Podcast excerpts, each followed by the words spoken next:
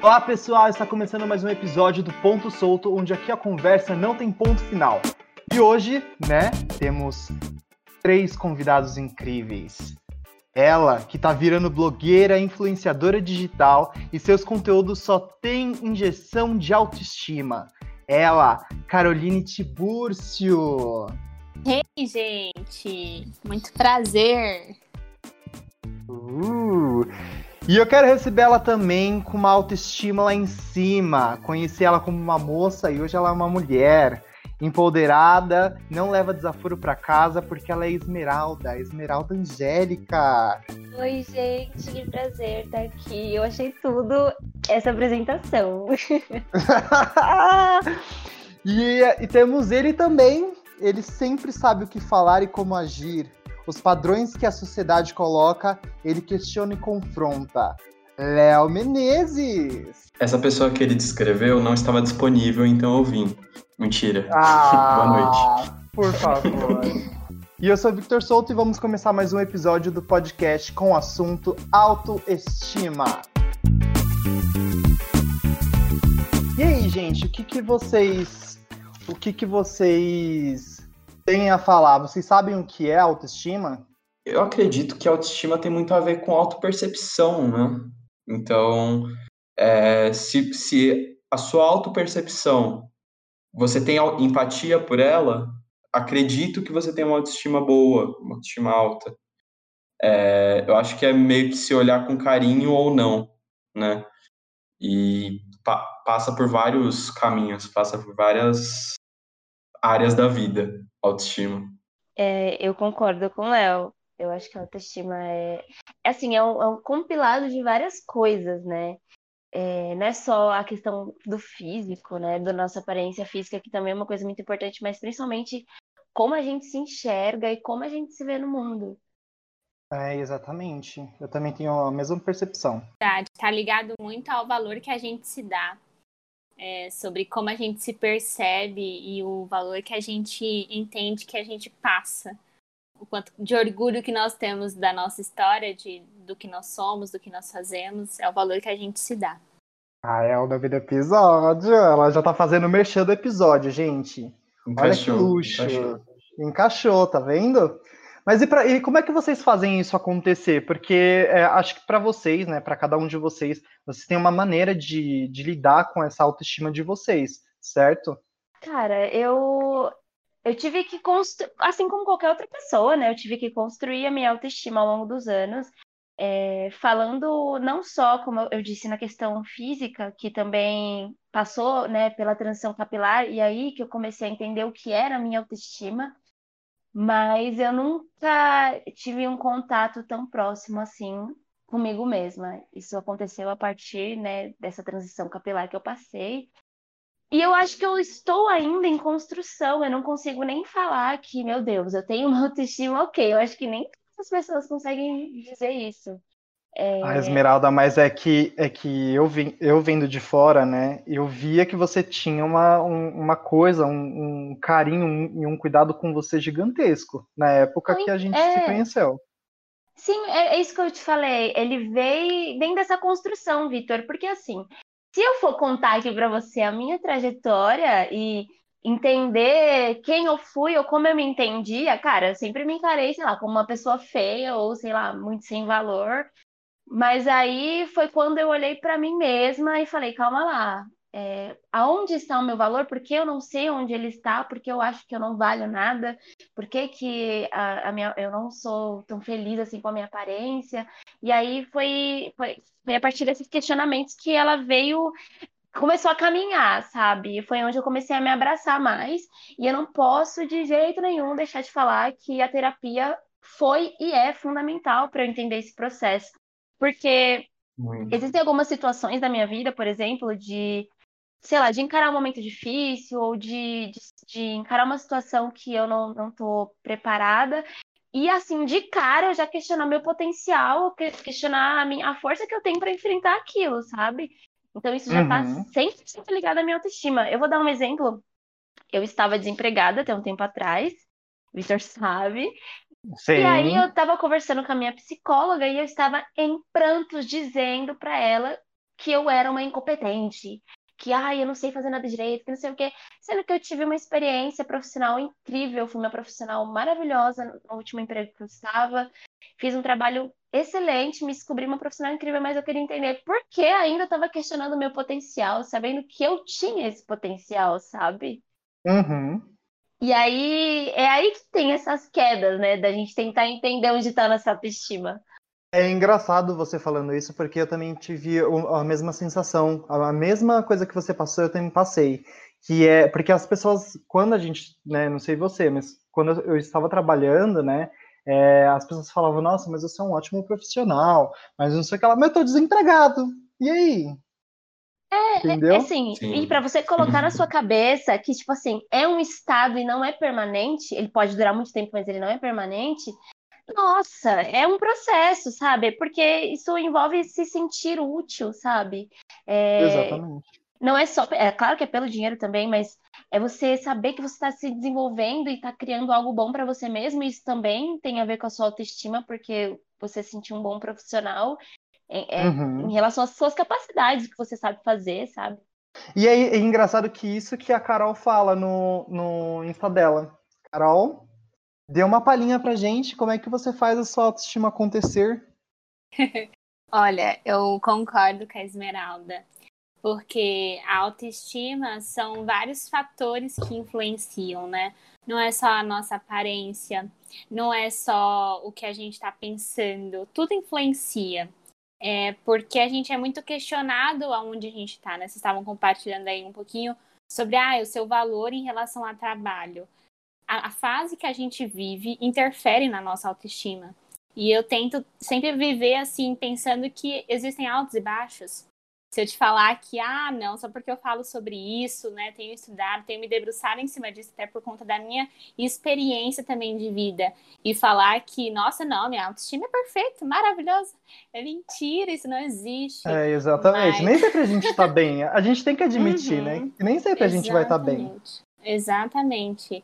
É, e eu acho que esse que é o legal, porque a gente se descobre que tudo bem um dia a gente não está com a autoestima lá em cima, só que ela não pode ser algo constante, né? A baixa autoestima ela não pode ser constante. A gente pode buscar elevar a nossa é, autoestima, né? Como eu tinha compartilhado, é, a gente sentir orgulho do que a gente tem feito.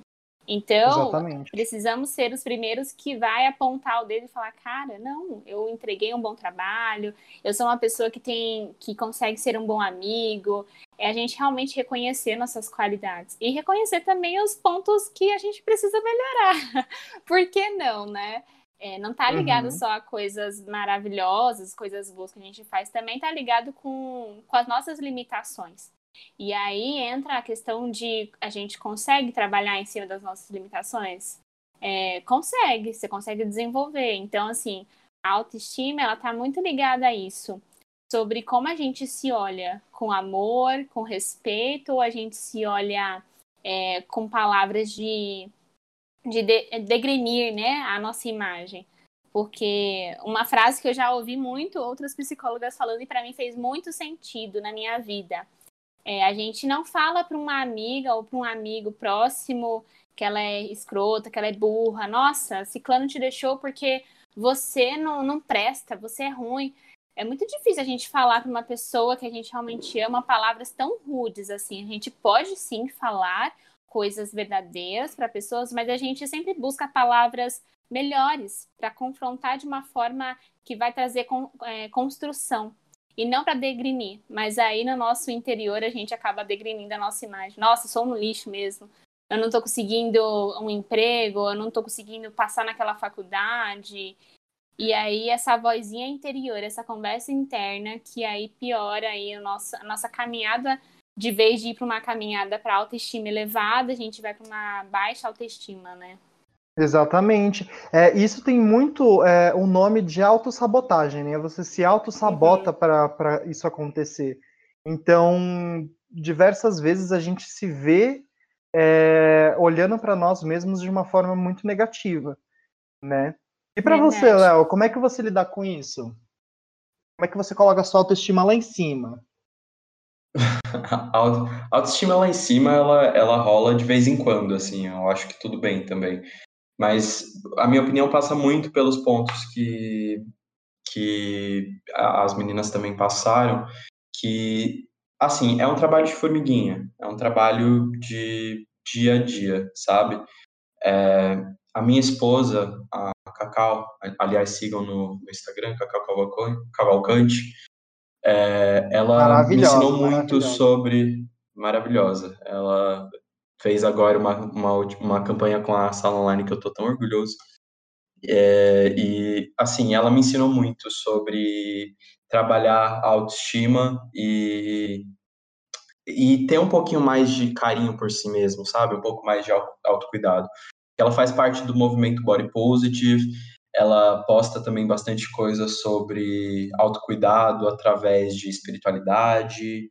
E, enfim, e nisso eu comecei a ver que não era só minha autoimagem física, não era só é, o que eu achava sobre o meu corpo, é, era muito mais do que isso, sabe? Era realmente como a minha mente operava em situações de crise. Então, me reconheço muito no que a Esmeralda falou do, do emprego, sabe?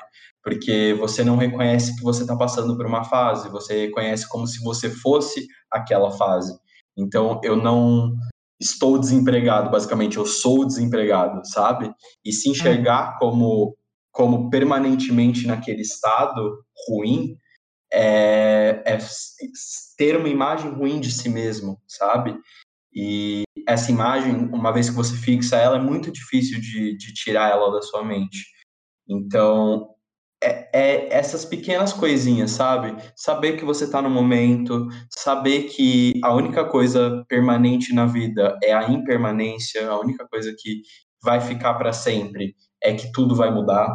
Então, a única certeza que você pode ter na vida é que você vai passar por essa fase que você está passando. E, fazer com que isso seja um, um ponto para você continuar, sabe? Tanto em relação à sua autoimagem, tanto em relação com, com as fases que você passa, tanto em relação com a sua autopercepção mental, sua inteligência. Tudo em você vai mudar. Você de 10 minutos para frente não vai ser o mesmo você de agora. Você está em constante mudança. Então, por que não mudar para o melhor, sabe? Por que não tentar? Esse é o ponto. Gostei, gostei bastante disso que você falou. Nossa, adorei. Vou levar pra Nossa, vida real. Eu também. também. Estou impactada. Olha, eu já me sinto diferente, já me sinto mudado. Nossa, amanhã eu já vou acordar diferentona já. Não, real, isso é muito sério isso, cara. Sim, sim. Por que, que eu acabei abordando esse assunto? Porque eu vi que a, a gente agora, dentro dessa, dessa pandemia que a gente está vivendo, é, e trazendo um assunto que, a, querendo ou não, você está em casa e você faz só aquele tipo de coisa que você está fazendo em casa. Então, às vezes, você vai se sentir uma pessoa inútil, você vai se sentir uma pessoa que não tem um conteúdo, que não tem nada para se fazer, que não tem nada para levar, e é isso você vai alimentando a sua autossabotagem, que vai deixando você com uma péssima autoestima lá embaixo. Então eu acho que é bom a gente falar e expor o nosso, o nosso pensamento em relação a esse assunto. É, tem muitos amigos meus também que estão passando por esse, esse tipo de, de problema, né, de ter uma baixa autoestima, e eu falo, gente, mas você é tão, tão inusitado, você é tão diferente, você é tão legal, você tem características lindas e maravilhosas, e muitas vezes a gente não se vê, né? As pessoas, a gente leva muito em consideração ao, ao sóbrio que a gente é, acaba mostrando para os outros, né? E a gente se doa demais para os outros e não, não olha para nós. Isso eu acho que é um. Não, isso é, isso é muito louco. Isso é... é muito louco porque eu estava conversando ontem, ontem mesmo, com alguns amigos, pelo Discord mesmo, falando sobre síndrome do impostor. E, tipo, a gente descobriu que a, a boa parte da gente tem síndrome do impostor. Que uhum. a gente não, para quem, sei lá, não sabe, eu não sou psicólogo, eu não, eu não sei é, tecnicamente sobre isso, mas é basicamente você achar que você não merece, que você não era para estar no lugar onde você está, quando alguma coisa Exatamente. boa acontece. Então, às vezes a gente recebe uma proposta, às vezes a gente faz algum trabalho que a gente queria, Às vezes a gente está num lugar onde a gente queria estar e a gente fica com medo de outras pessoas descobrirem que a gente é uma fraude, que a gente é uma farsa. E isso é muito sério, porque essa autoimagem, ela, tipo, não é fácil de ser mudada, sabe? E só quando você olha de fora, você percebe quão ridículo é isso. Porque você lutou para estar tá ali, você estudou para estar tá ali, sabe? Exatamente. Sim, mas imagina, é, eu concordo totalmente com o Léo. É, eu sou uma pessoa que eu me saboto o tempo inteiro, assim. É, é, muito maluco, porque até minha psicóloga ela já falou assim, Esmeralda, você tem um, um processo né, de, de sabotar demais em, em, em, qualquer situação. E essa coisa que, que o Léo falou, é Léo, não tô falando o nome errado, não. Não, é o Léo. ah, tá. Gente, desculpa. É que eu tô olhando aqui o nome dele e tô confundindo, enfim. É, me fez pensar muito no, no momento atual, assim, que eu tô passando. Eu passei, né, para uma vaga X e que é uma coisa, assim, muito além do que eu fazia, sabe? São, são atribuições que eu não tinha hábito e eu tô pensando, meu Deus, o que, que vai acontecer quando a minha supervisora ver e perceber que eu não sou apta para aquilo, eu vou, eu vou ser mandada embora, meu Deus, minha carreira, sabe? E, cara, eu tô formada, eu me estudei para aquilo, eu tô Exatamente. me esforçando para aquilo, sabe? Eu tive uma experiência anterior que me preparou para isso. Por que, que eu estou me colocando nesse não lugar, sabe? Da não mas, resistência. Mas, Esme, ó, você quer ver, ó? Entre nós não, é, entre vocês três, que eu que vou fazer a pergunta, entre vocês três, quando vocês terminaram a faculdade, vocês é, se sentiram aptos a, a, exercer a profissão? Vocês ficaram com medo de pegar alguma coisa assim do nada e falar, eu não sei fazer isso, eu não estudei para isso, eu não estudei essa parte? Gente, eu, eu ainda não me acho apto. Quer dizer, algumas coisas eu sou mais apto do que outras, mas tipo, quando chega para se candidatar para alguma coisa, para fazer alguma coisa, é a primeira coisa que eu penso é do, é do tipo, tem gente melhor do que eu.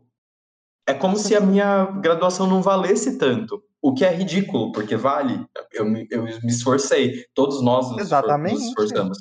E até quem não estudou se esforçou na, na própria experiência de carreira, sabe? Então é muito louco isso. Cobrança Nossa, muito interna, real. né? Exatamente. É, principalmente quando a gente olha assim para o mercado, né? A gente fica, meu Deus, eu, eu não estou preparada para isso, mas eu passei quatro anos estudando porque eu não estaria. É meio que um embate com você mesmo, sabe? De, é. de você se convencer o você, tempo todo de você que se você colocar você se colocar à prova de que aquilo é se, se os seus quatro anos de faculdade valeram a pena, se você estudou mesmo para aquilo. Sim. Você é fala, meu Deus. Louco. A Carol tô... que, que lida com as pessoas, ela, ela né, deve ter um medinho nisso. Sim, sempre. é, eu acho que é até isso, né? Existe uma cobrança muito interna nossa. Porque, aproveitando o gancho, falando sobre, né? Até a escolha da nossa profissão, gente. A gente não é preparado para escolher a profissão. A gente tem só aquela, aquela cobrança de o quê? É a profissão. Você não pode deixar de estudar. É a profissão que vai mudar a sua vida. É um. Nossa, eu lembro quando eu fui escolher a psicologia, me bateu um medo de tipo, e se eu fizer e não gostar? E agora? Vou ter que ficar o resto da vida com isso? Lógico que depois, na caminhada da faculdade, eu fui me descobrindo e falei, não, é isso mesmo. Mas existia uma cobrança muito grande, tanto externa, então, da sociedade, das nossas famílias, é, de, da onde a gente está inserido, e uma cobrança nossa de, não, eu tenho que fazer a faculdade, não, quando eu me formar, eu tenho que ser muito bom. E aí entra até essa questão da comparação. Não, mas olha clã onde tá. Ixi, eu tô concorrendo a uma vaga né, de emprego. É, a gente acaba, então, tendo a autoestima afetada aí pela pressão externa e interna, e a gente acaba se auto-sabotando, impedindo de alcançar lugares maiores e melhores. E isso tudo está muito influenciado com a nossa autoestima, com, com aquilo como que a gente está se vendo, como a gente se percebe, percebe nossos valores, as nossas qualidades, é, se percebe e o quanto a gente tem orgulho. Isso é, é, interfere muito. Então, é, eu concordo muito com até vocês falaram no comecinho de é uma construção, é trabalho sim de formiguinha, porque eu não sou o mesmo de amanhã. Então, cada ciclo que a gente passa vai ter uma, uma barreira que a gente vai ter que quebrar dessa autoestima para ela ir crescendo, né? Então é um desafio que a gente vai vivendo mesmo, assim. É, e externar as opiniões de fora, né? Que às vezes tem opiniões muito negativas ou opiniões que a gente não tem que levar a sério e ver que a sua própria opinião é a que vale, né? Você tem que se validar, você tem que ver os seus valores e seus princípios. Eu acho que é tudo isso tem que botar a jogo quando você tá com a autoestima lá em cima. E a pressão estética, hein? Eu acho que é essa pega, né? A questão estética, para mim, ela é um o desafio. Porque você, assim, já falando de, um, uma questão racial, você se construir com autoestima, sendo uma mulher negra, numa sociedade que anula o tempo todo qualquer fenótipo seu, qualquer é, parte sua, é um desafio muito grande. Então, esse processo de transição que eu passei, ele foi fundamental para me entender, para eu saber quem eu era, é, até assim, para cuidar do meu cabelo, mas também foi uma questão muito interna, sabe? Quanto mais cabelo crescia, mais eu me entendia, mais eu me conhecia. Léo, você quer falar sobre a pressão estética? Como é que você lida com essa, essa parte que a sociedade exige e, e mostra, né, pra gente um padrão, é, o famoso padrãozinho, né? Eu acredito, assim, eu não tenho como falar assim, no, o, o, meu lugar de fala não tá na, na questão racial, ele não tá na questão de gênero, então eu ainda sou um homem branco, obviamente, mas uhum. eu não sou um homem branco padrão, basicamente, porque eu não correspondo a algumas, algumas coisas que se esperam de um homem desde criança. E isso é uma pressão estética, uma pressão comportamental também. Então, eu sou uma pessoa que eu não tenho um corpo padrão, obviamente. Eu sou uhum. o efeito sanfona domina a minha vida. É, eu sou uma pessoa que, querendo ou não, sou afeminado. Eu sou casado com uma mulher, mas eu, eu tenho trejeitos femininos. Eu sou é, desde criança desse jeito. Eu estou falando aqui no microfone com as pernas cruzadas. E uhum. isso, assim, não, não só estético, mas comportamental, foi uma coisa que sempre pegou muito e feriu muito a minha autopercepção e a minha autoestima, sabe? Desde criancinha. Então, é a mão que não pode desmonhecar, é a perna que você não pode cruzar, é a música que você não pode ouvir, é, o jeito que você não pode se vestir, é a unha que você não pode pintar, é, tudo isso, sabe? E eu acredito que isso faz com que a gente, e, e eu estava até vendo um conteúdo bem interessante sobre isso esses dias, que isso faz com que a gente faça é, pros meninos, né, para o gênero masculino em si, através do próprio machismo, a gente é, estenda para todas as pessoas uma heterossexualidade forçada. E heterossexualidade forçada não é um conceito que não tem a ver com você ser hétero ou homo ou bissexual. É uma heterossexualidade forçada no, no estigma que a heterossexualidade tem na sociedade.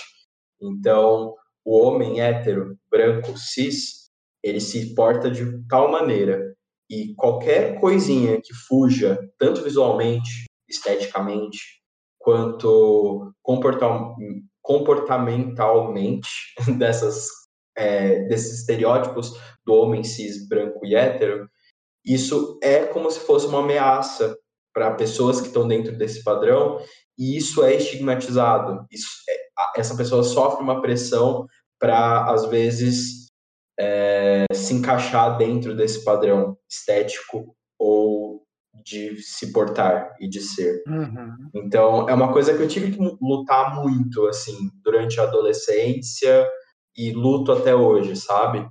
É, mas é dentro é dessa transição, andar... mas dentro dessa transição, Léo, você você teve problema, tipo, com o seu corpo, porque você é, meio que é, fazia uma autocomparação com outros meninos da sua idade na época?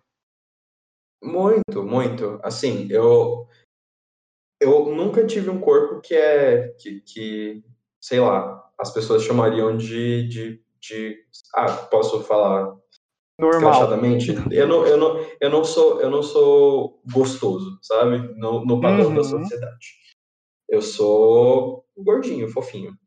E eu acredito que eu, eu me comparava muito mais sobre é, como aquelas pessoas eram tratadas. Isso, isso fazia com que eu tentasse me encaixar naquele padrão muito mais por isso do que pelo visual delas, sabe? Pelo, uhum. pelo que eles eram mesmo de verdade. Então, assim, a questão do meu peso, eu, eu não posso falar também nesse sentido, porque eu não sou uma pessoa gorda, eu sou só uma pessoa que não é padrão, sabe? Eu acho uhum. que uma pessoa gorda poderia falar com muito mais propriedade com a relação pressão estética relação a peso, sabe? Mas, Exatamente. obviamente, eu, durante a, a puberdade passei por isso, sabe? Eu passei por uma dieta que eu mesmo me forcei a fazer do ensino fundamental para o ensino médio, que de um ano para o outro as pessoas chegavam para mim na sala de aula e falavam se eu, e perguntavam se eu estava usando droga, porque eu tinha feito uma dieta muito violenta e eu consegui emagrecer muito, mas tipo a dieta foi tão violenta que as pessoas ficaram preocupadas comigo, sabe? E uhum. é uma é uma questão é, isso no, na cabeça de uma criança, porque 14 anos, 15 anos, com essa idade eu não me enxergava como criança, mas é sim criança, sabe? Uhum. É, na cabeça de uma criança isso não, é, não faz bem, não é normal. Não é normal não, você enfiar, tipo, para um, um, um jovem que, que tá se descobrindo agora, está descobrindo o próprio corpo agora, está descobrindo a própria sexualidade agora. Não é legal você implantar isso, porque ele vai viver através dessa caixinha, ele vai viver através dessa gaiola. E ele não é. vai conseguir experimentar nem o visual, nem, enfim, nada na vida dele. E isso é muito, muito difícil, porque aí gera trauma e a gente está tendo que resolver isso até hoje. É, eu, eu tenho esse, esse meio que esse problema também, que na, na minha época, quando eu era né, uma criança, tive a fase do, do adolescente também, eu tive esse problema com o corpo, porque, pô, todo, todo o pessoal da minha sala, né, tinha, é, todos os meninos, né, é, eram, eram magrinhos, e eu era gordinho, eu era extremamente gordinho, eu era muito gordinho, minhas bochechas eram muito cheinhas, e eu ficava, tipo, muito chateado por ser o, o, o, fenótipo, é, acho que é fenótipo, né, que fala.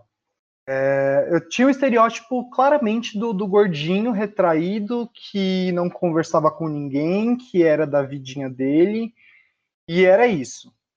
E assim, é, com o passar do tempo, eu fui me descobrindo. É, eu fui sabendo quem eu era, eu fui me autoconhecendo, e, e assim, é, era horrível, era horrível, porque as pessoas, elas já faziam o próprio bullying naquela época, né, de você ser o gordinho, o tetudinho, é, e isso era, era muito sério, muito sério para mim, eu não gostava. E eu tentava de qualquer jeito mudar o padrão, mudar o meu padrão. O meu padrão não era aquele de, de, ser gordinho na minha cabeça, e isso me fez um mal pra caramba. Então, do, dos 16 para os 17, eu comecei a caminhar. Eu falava, não, eu tenho que maneirar na comida, não, eu tenho que caminhar.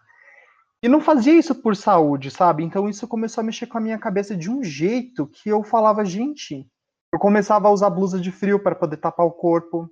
Tava um calor de, de 30 Nossa, graus. Clássico. Clássico. Nossa. O único uniforme que eu usava na escola era o moletom. Clássico. Exatamente. Tava aquele calor, mas você tinha que colocar o moletom para poder cobrir seu corpo, para ninguém ver. E ninguém te taxar como gordinho. Porque você achava que aquilo uhum. ali camuflava, né? E, cara, era horrível, assim. Era uma sensação. Se eu tivesse, se eu pudesse voltar no tempo e falar pro Vitor, né? Daquela idade, eu falava: Meu, não liga, tudo vai mudar, sabe?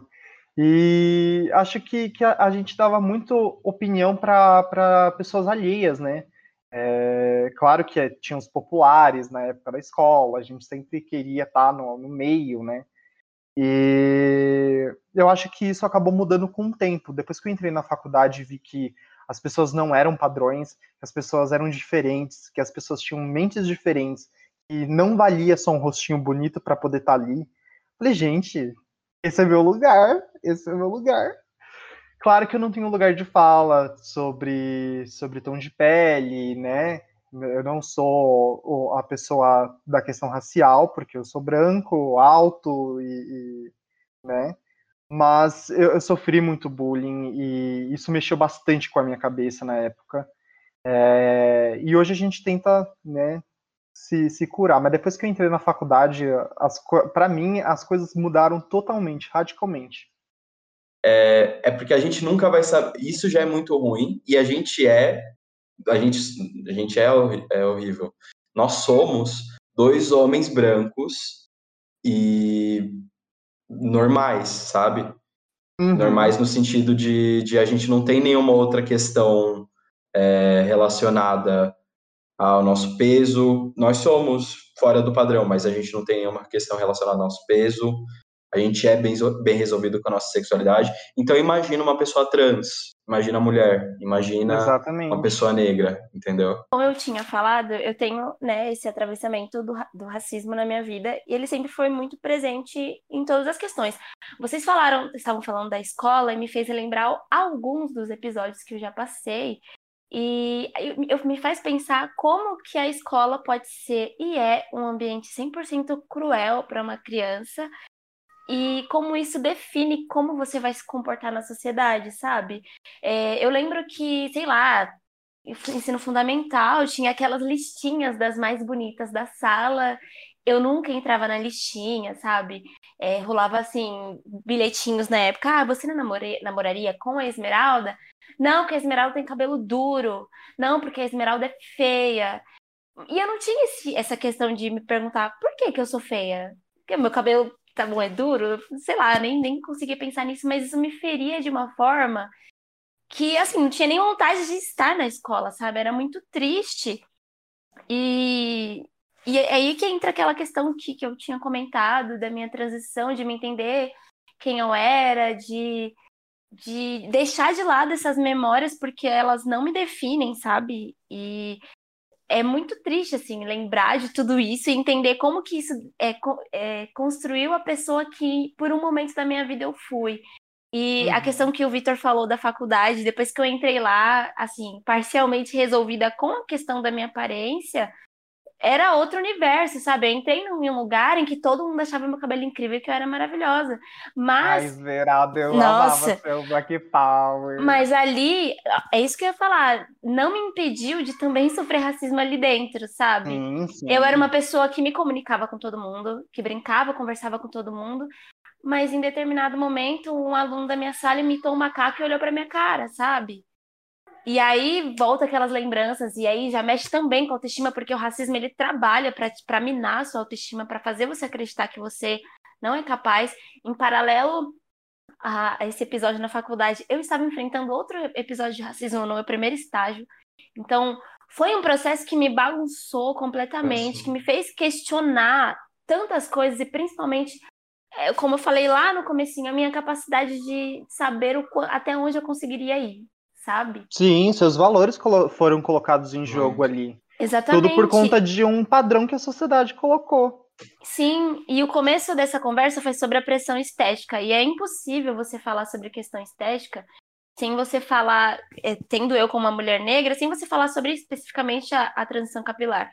Porque eu passei pela transição porque eu queria descobrir quem eu era, porque até os meus sei lá, é, 11 anos de idade, 12, 13, eu não sabia como era meu cabelo, porque todo mundo na minha casa fora dizia que meu cabelo era ruim, que meu cabelo precisava de um relaxamento, porque uma progressiva ia ficar legal no meu cabelo. E aí eu lembro de. Eu nunca vou esquecer essa cena, nunca vou esquecer, é muito forte para mim. É, teve uma vez que eu tava na frente do espelho fazendo progressiva, porque eu fazia progressiva sozinha. E aí eu comecei a chorar copiosamente olhando aquela situação. Eu queimava minha cabeça, é, a progressiva fazia machucado na minha cabeça, meu cabelo quebrava, eu tinha que ter um, um processo de cuidado muito intenso. E ali naquele processo fazendo, né, a progressiva sozinha e chorando muito. A minha mãe me abraçou por trás. E eu comecei a chorar mais ainda. Ela falando: Você é linda de qualquer jeito, você precisa entender isso, sabe? E ali foi um divisor de água, sabe? É claro que na internet eu tive contato, né, com a transição capilar, eu vi o que que era.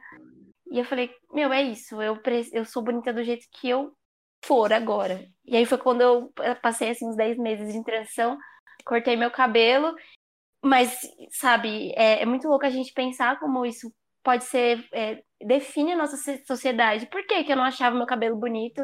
E por que, que a sociedade não achava meu cabelo bonito? Porque eu não me via, as pessoas não me viam, sei lá, na TV, nas revistas. É claro que hoje é uma realidade completamente diferente, mas até um tempo atrás não era, sabe? Uhum. Mas é, uhum. é, basicamente isso que eu ia falar e meu cachorro me interrompeu. a Carol, ela, ela também. Não, e é né? louco porque também, também passa por a questão de ser mulher, né? Que é sim. muito forte sim, também. Sim, sim. É, então, eu não vou nem falar sobre a questão de, sei lá, assédio em trabalho, porque aí daria um outro episódio. Verdade. Nossa, vocês falaram tudo, assim, como a gente passa por uma sociedade cruel, né? Desde uhum. a infância até a vida adulta. Porque existe essa cobrança de você ter o corpo perfeito, a beleza perfeita, faz uma plástica, faz uma cirurgia, é, você não tem a cor que deveria ser, que é o padrão, que é o que, que né, desde sempre foi imposto, que era o, o melhor, né? A gente vê até assim, aí entra a desigualdade social, na questão de você ter condições financeiras ou não. É, eu também passei por uma história assim, é, eu sou morena clara, mas eu fui muito julgada. Quando eu era pequena, eu chorava porque eu não gostava da minha cor. Minha mãe me conta que eu chorava e falava que eu não queria ser essa cor. E eu lembro que eu já vivi por muitos episódios de, de, é, de discriminação, igual a Esmeralda compartilhou, né? De você realmente ser julgada ali pela sua cor, pelo seu cabelo. É, eu usava óculos quando era pequena. Eu lembro que eu tinha muita vergonha de colocar o óculos na sala de aula. E, tipo assim, cara, olha o nível de você ter uhum. vergonha por conta que as pessoas ficavam zoando, olha, quatro horas e tal. E você vê, concordo plenamente, a escola, infelizmente, tinha que mudar isso. Está tendo uma desconstrução, mas precisa ter uma desconstrução maior. A escola é um lugar que, que causa traumas muito grandes. E, infelizmente. É, é, é que tem que começar desde pequenininho, é. dentro de casa, a mudar esse, uhum. esse pensamento, né? Com certeza. Porque, exato, é assim, é aprendido. Até a autoestima, é, os nossos pais nos ensinam os nossos valores. Se você pegar uma, uma família que os pais nunca reforçaram o valor dos seus filhos, não, filho, você é bonito desse jeito, não, filho, você pode brincar com o que você quiser, porque é, é você, é único para as meninas, né? Não, filha, você é bonita dessa forma, é, usa o que você quer, brinque com o que você quer. Se a gente já não tem esse reforço da, da nossa família, né, da onde a gente está inserido, isso já vai perpetuar para a nossa criação. Então a gente vai se desenvolvendo o quê? achando que a gente não é bonito, achando que a gente não tem o padrão. E, e, como isso afeta o nosso interior, trazendo marcas mesmo, a ponto da gente não se reconhecer, né? E, e assim, a gente está em uma fase que, infelizmente, a questão de fazer plástica, preenchimento, é, cirurgias, está muito em alta. E a gente vê o quanto as pessoas, às vezes, preferem colocar a vida em risco até chegar, uhum. infelizmente, a falecer é por às vezes não se aceitar, ou pior, por a pressão da sociedade. Porque as pessoas ficam julgando, ah, mas por que, que você não, não põe um moletão para disfarçar? Ah, mas por que, ah, que por que, você... que você não faz uma dieta? É, exatamente. E, e aí elas não, não têm noção o quanto isso fere. Então o problema é que a gente precisa, lógico, isso é uma construção, né? É desenvolver a nossa voz interior cara, eu sou bonita do jeito que eu sou, eu me aceito. E eu acho lindo esse movimento do, da, da transição capilar, é um movimento que veio muito forte. E eu tenho pessoas muito próximas a mim que viveram e realmente se descobriram. E você fala, cara, é isso. Olha o poder que, que assim, uma fase né, que a pessoa viveu teve o poder de transformar a vida dela, né? Dar voz realmente. E a gente passa por isso, né? Eu sofri muito. Quando eu entrei, concordo com vocês, quando eu entrei na faculdade, é, foi ali que eu estava me descobrindo, eu estava descobrindo o meu potencial, estava descobrindo as minhas qualidades, eu estava ali no meu primeiro emprego, então eu estava descobrindo o que era esse âmbito aí do, do trabalho, estava descobrindo o meu poder enquanto mulher, na questão até, tipo assim, de não aceitar não o que os homens falam, né, engolir calada, de não me relacionar com pessoas que vão me colocar para baixo. Então, assim, a gente for ver, é, a questão da, da sociedade nos cobrar em relação a, ao perfeccionismo que não existe é algo que vem desde a infância. E se a gente não desenvolve uma voz interior potente de falar, não, eu tenho o meu valor, eu não vou dar voz a, ao julgamento da sociedade, eu não vou dar voz à minha comparação, porque a gente também cai nessa, né? De se uhum. comparar, e aí também mora, mora, o perigo, porque a gente fica na comparação, aí a gente também ouve mais a voz da, das pessoas do que do que entender que nós somos únicos, né? É bem como eu brinquei lá nos meus stories hoje, nós não somos copia e cola, nós não somos robôs todos iguais, né? Pensa, eu tava até pensando nisso, filosofando um pouquinho. A nossa digital, ela é única em cada dedo. Se a nossa digital é única em cada dedo, imagine em cada pessoa, né? Como as nossas características são únicas, ninguém é igual. Então não existe esse, é, né, esse padrão de beleza. E se a gente for ver, esse padrão de beleza ele muda qualquer momento. Tá na fase se agora... Você, se você for ver, é, se a gente pegar, né, até a, a, a parte que a gente conhece, que é do, dos anos 90 para cá, houve uma modificação muito grande. Então, lá na, na, na, dos anos 90, o pessoal gostava de ir para academia, né? O pessoal queria malhar, o pessoal queria ter essa vida fitness que hoje em dia a gente também tem. Aí lá nos anos 2000, a galera queria o quê? Ser magra. Só ser magra, né, ser surfista. Hoje em dia é, é, ser o fitness obrigatório. Então você come comidas saudáveis, você malha o tempo todo, você corre o tempo todo, você pratica exercício o tempo todo, mas você tem que ter um corpo bonito, né? Uhum. Você tem que ter, ser esteticamente bonito. Você tem que ser padrãozinho, né? O corpinho é, redondinho, né? Com, com trincadinho. Então, é, é isso bem que você falou. Vai mudando, vai modificando, e a gente tem que ter a cabeça de que não é assim, gente. A gente não entra assim. Misericórdia, imaginou se a gente fosse conforme essas mudanças? Ai, Nossa, eu ia infartar. Misericórdia. Mas já pensou se todo mundo fosse igual? Ia ah, ser não. chato Sem pra graça. caramba. Uhum. Verdade. Pô, não, não tem. Ai, eu não, não consigo nem imaginar, sabe? Tipo, é, é, é, tão legal ser o, o, diferente, né? Ter um pensamento diferente, ter um corpo diferente, ter uma característica diferente, porque a gente acaba se encontrando em outras pessoas que são diferentes iguais a nós, né? Olha, são diferentes iguais a nós, isso é muito bacana. Né? Isso é muito interessante, Victor, porque Mas é... o tempo todo a gente encontra pessoas que se assemelham às nossas diferenças, né? Que se conectam com elas. E aí a gente percebe que as nossas diferenças podem se somar com as outras pessoas, sabe? Você falou sobre esse movimento, né, das pessoas quererem, né, praticar exercícios e, enfim. Eu me conectei com algumas pessoas, é, mas pensando no exercício, no exercício físico pelo, pelo meu bem-estar. Eu sou uma pessoa ansiosa. E eu descobri ali no exercício em casa, durante a pandemia, que isso aliviava demais o estresse da ansiedade e que me uhum. ajudava uhum. a lidar melhor com no dia a dia. E aí, mas aí em paralelo a isso, eu tava, meu Deus, mas eu quero ficar com um bundão, né? Eu quero um colesterol. é as consequências, as consequências. Pai, vou Quem treinar nunca, Né? Nossa, gente. Mas é isso. Eu adorei é, essa frase, Victor. Foi, foi, a mesma, foi a mesma forma que eu acabei encontrando de uns anos para cá. Eu sou uma pessoa muito proativa, eu não gosto de ficar parado. Então eu gosto de correr, eu gosto de ir para academia, mas eu gosto de uma maneira que ela seja saudável para mim. Se eu vejo que tá caindo na rotina e tá virando uma coisa muito estética para mim, eu dou uma parada.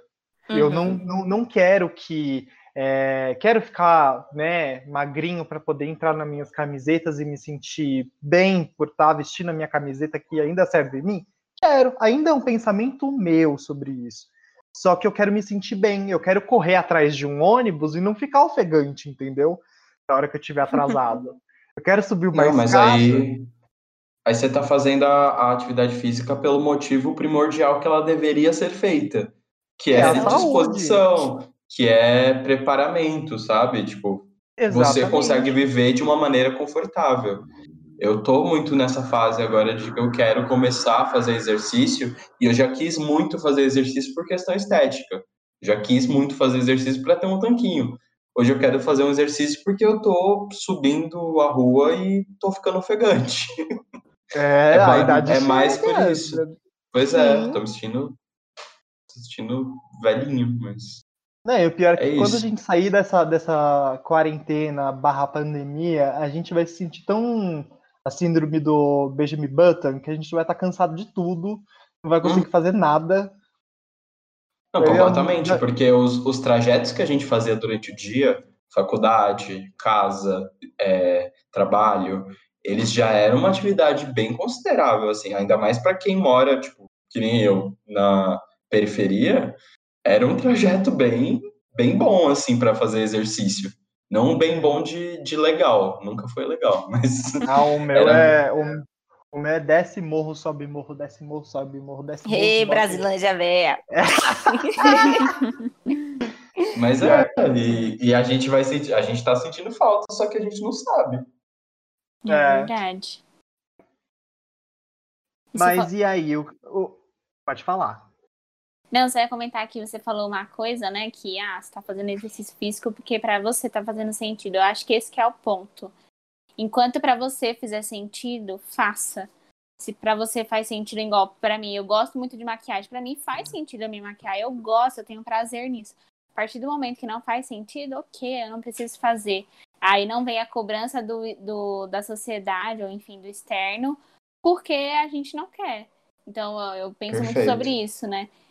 Se ah, alguém quer fazer cirurgia, faz sentido para você? Faz. Eu tô feliz que eu quero fazer, então ótimo, então vai, faça, né? A gente tem que pensar um pouquinho assim também. Exatamente. E, e uma coisa que eu achei bem interessante, que eu tava vasculhando o, o Instagram da Carol, ela tem um, meio que um organograma, um, um meio que um, uma linha temporal do ciclo do amor próprio. E ela poderia explicar isso pra gente, né? Pra gente poder ter um pouquinho do nosso amor próprio, que a gente pode fazer um parte 2 disso daqui, né? Num próximo, uma próxima assunto aí do, do episódio, a gente coloca do amor, do amor próprio. Explica um pouquinho pra gente. Não, legal. É, para mim, assim, a autoestima tá dentro do amor próprio, né? Elas são parceiras. Não tem como você falar de autoestima e você falar que você não se ama. E então, assim, eu, na verdade, esse ciclo são alguns pontos que, que para mim fazem muito sentido na minha trajetória e eu trouxe lá. Que é para a gente chegar no amor próprio, a gente precisa primeiro se autoconhecer, então, se conhecer, saber quais são suas qualidades, quais são é, suas dificuldades, né? Não coloco como defeito, porque eu não acho que a gente tem defeito, acho que a gente tem pontos a melhorar. Tem pontos um pouco mais difíceis de lidar, em que a gente pode ir aprendendo. Uh, então, é se autoconhecer. O que, que eu gosto, o que, que eu não gosto, quais são os meus limites, até que ponto eu posso ir por alguém, qual é o ponto que eu não vou pela outra pessoa. É, então, quando a gente se autoconhece, entra até nessa questão da gente saber é, olhar para nossa trajetória e falar, cara, eu fiz tal coisa no passado que isso não me define hoje, eu não, não faria dessa forma. Poxa, legal, você está se conhecendo, você está conhecendo a nova, sua nova versão, né?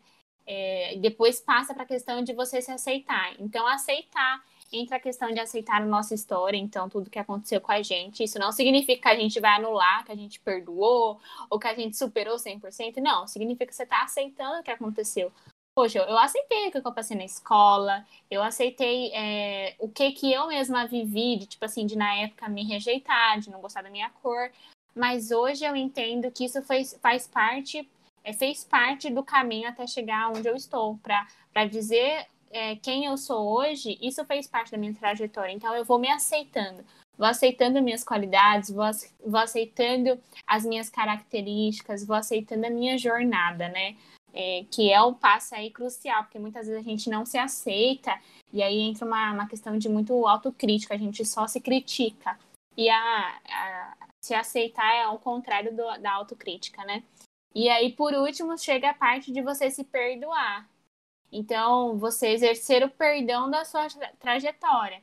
Então, eu perdoar quem que me feriu, perdoar o que, que eu já passei de, de difícil, as pessoas que falaram coisas para mim, que atingiram na minha autoestima, que atingiram na minha jornada.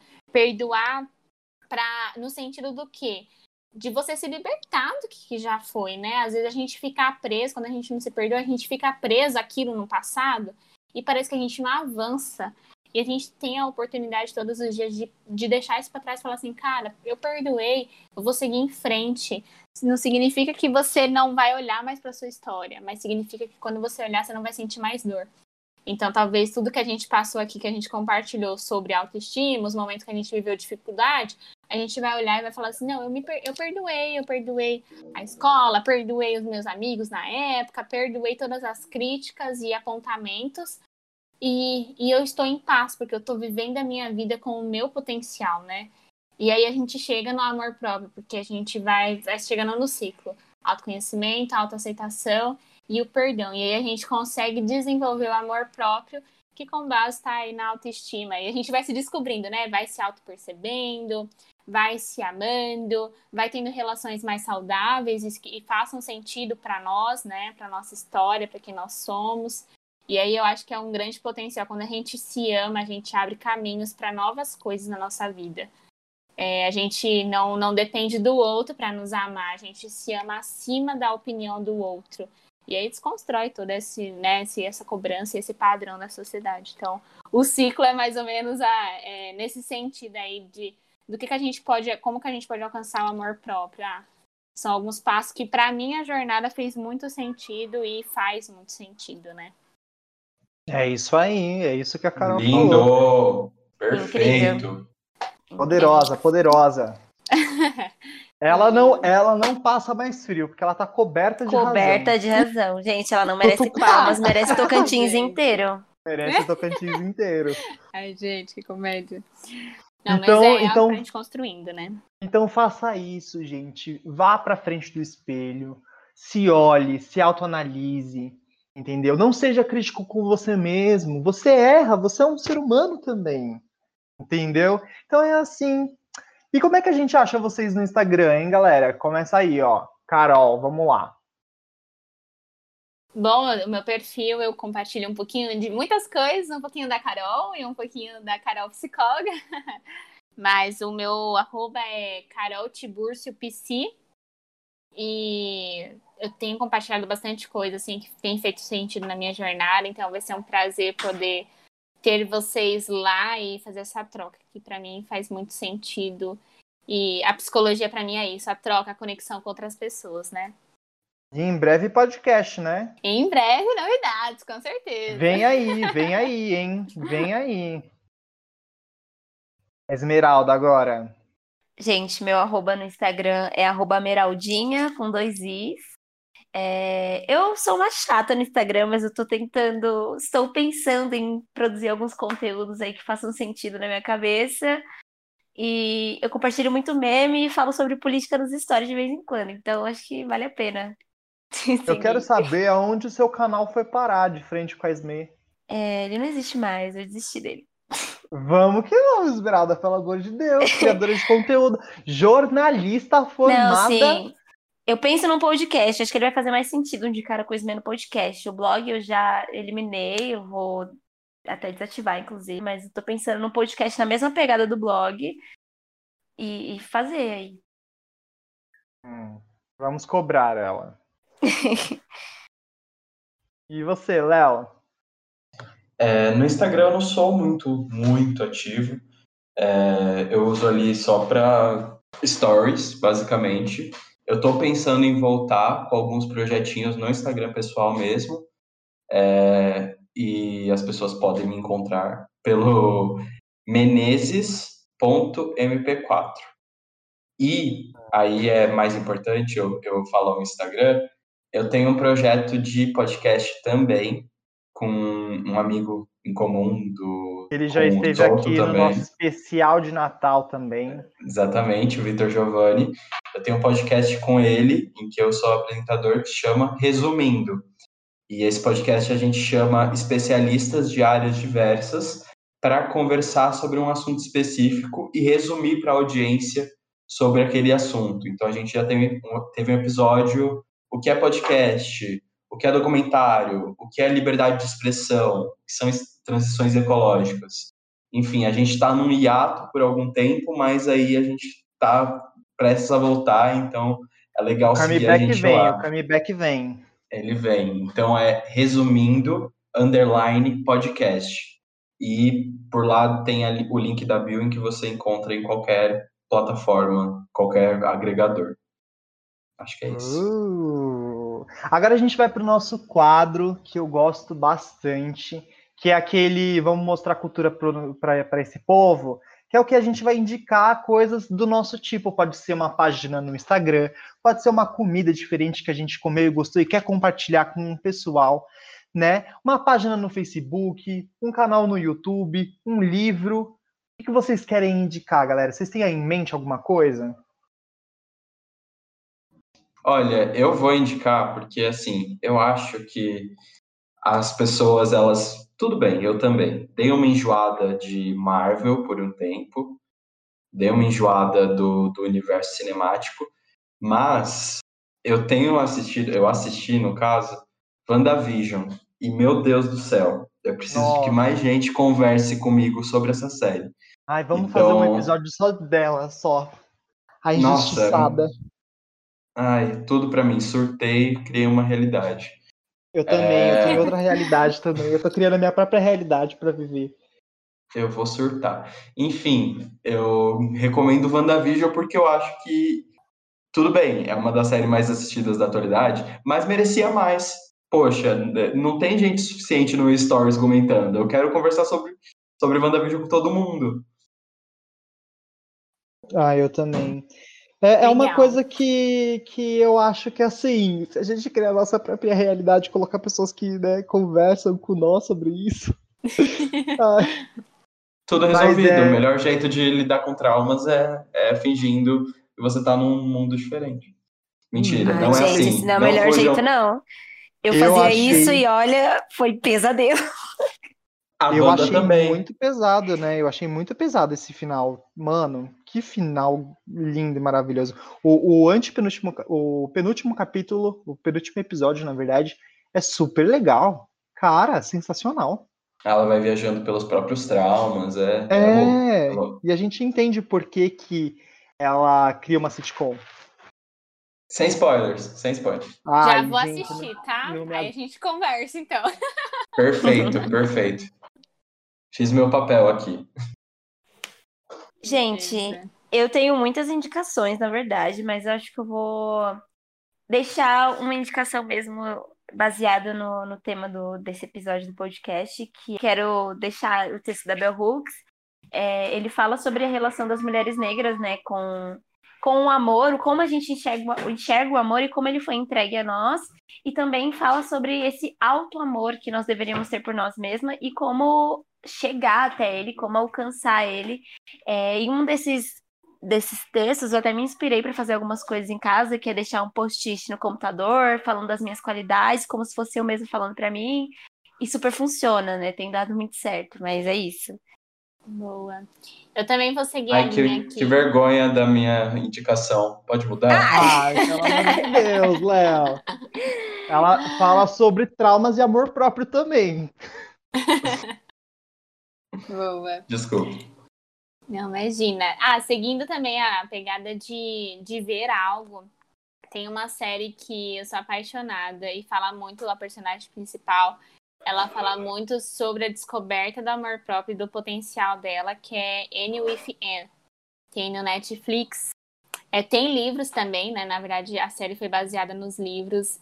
E é linda a série, gente. Fala muito sobre a construção de amizade, traumas e a construção da personagem principal, com a história dela, é, né, o que, que ela desenvolveu na história dela e o potencial que ela descobriu nela mesma. Então, assim, é uma série que eu deixo super recomendado. Ai, gente, dá vontade de jogar todas as indicações aqui. Meu Deus do céu, que agonia. Verdade. Eu, eu quero indicar um livro do, do Gui Pinto. Né? Indicar não, eu, eu queria que as pessoas assistissem o, o canal no YouTube do, do Gui Pinto chamado Seja o Amor da Sua Vida, né? Ele dá super referências sobre autoestima, sobre isso daí. E queria indicar o Instagram da Carol também. Porque... Eu já vou seguir? Já tava aqui agoniada? Porque, gente, eu, eu quando eu, eu tive mal, né, durante o meu sumiço, e aí, cara, eu vendo que ela postava ali, eu, eu comecei a escutar ela super. E eu falei, cara, por que não trazer ela também pro podcast? Então eu indico ouvir. ela também. E é Sim. isso. Agradeço demais vocês por estar é, nesse episódio. Lindo. Maravilhoso. Gostei pra Amei, caramba. gente. Foi muito bom. E é sempre bom a gente falar um pouquinho sobre assuntos sérios, né? Uhum. A Sim. gente brinca, a gente tem assuntos super divertidos aqui, mas é sempre bom a gente também destacar um assunto sério. E seja o amor da sua vida, acima de tudo. Muito obrigado vocês Arrasou. convidados. Amei, Vitor. Obrigada pelo convite. Obrigada, viu, Muito, também. Foi muito muito bom obrigado. estarmos juntos. Como Eu já quero aprendemos juntos. E a gente vai finalizando esse episódio. E escutem, tá? Os próximos. Quer entrar em contato com a gente? Vá lá no nosso Instagram, arroba ponto solto, né? Que é arroba ponto e um pontinho solto. E aí vai lá, conversa comigo, bate mó papo. Eu tô aberto a críticas, vamos lá. E é isso aí. E vamos finalizando mais um episódio, né? Muito obrigado por você que está escutando a gente. E até a próxima. Tchau!